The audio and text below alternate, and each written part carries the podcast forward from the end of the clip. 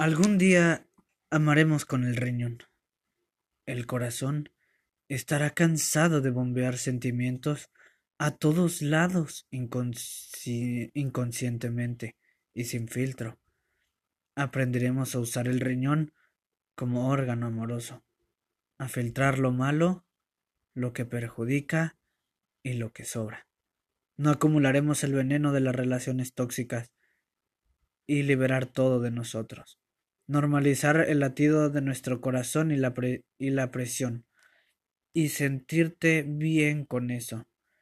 Paseos diarios que te ayuden a aprovechar lo bueno bajo el sol, como se ayuda a absorber una vitamina. Y tener un par para que entre ambos se complementen y ese sistema funcione adecuadamente. Deberíamos aprender a usar nuestro riñón y dejar descansar al corazón. Eso sería más fisiológico. Eso estaría muy bien.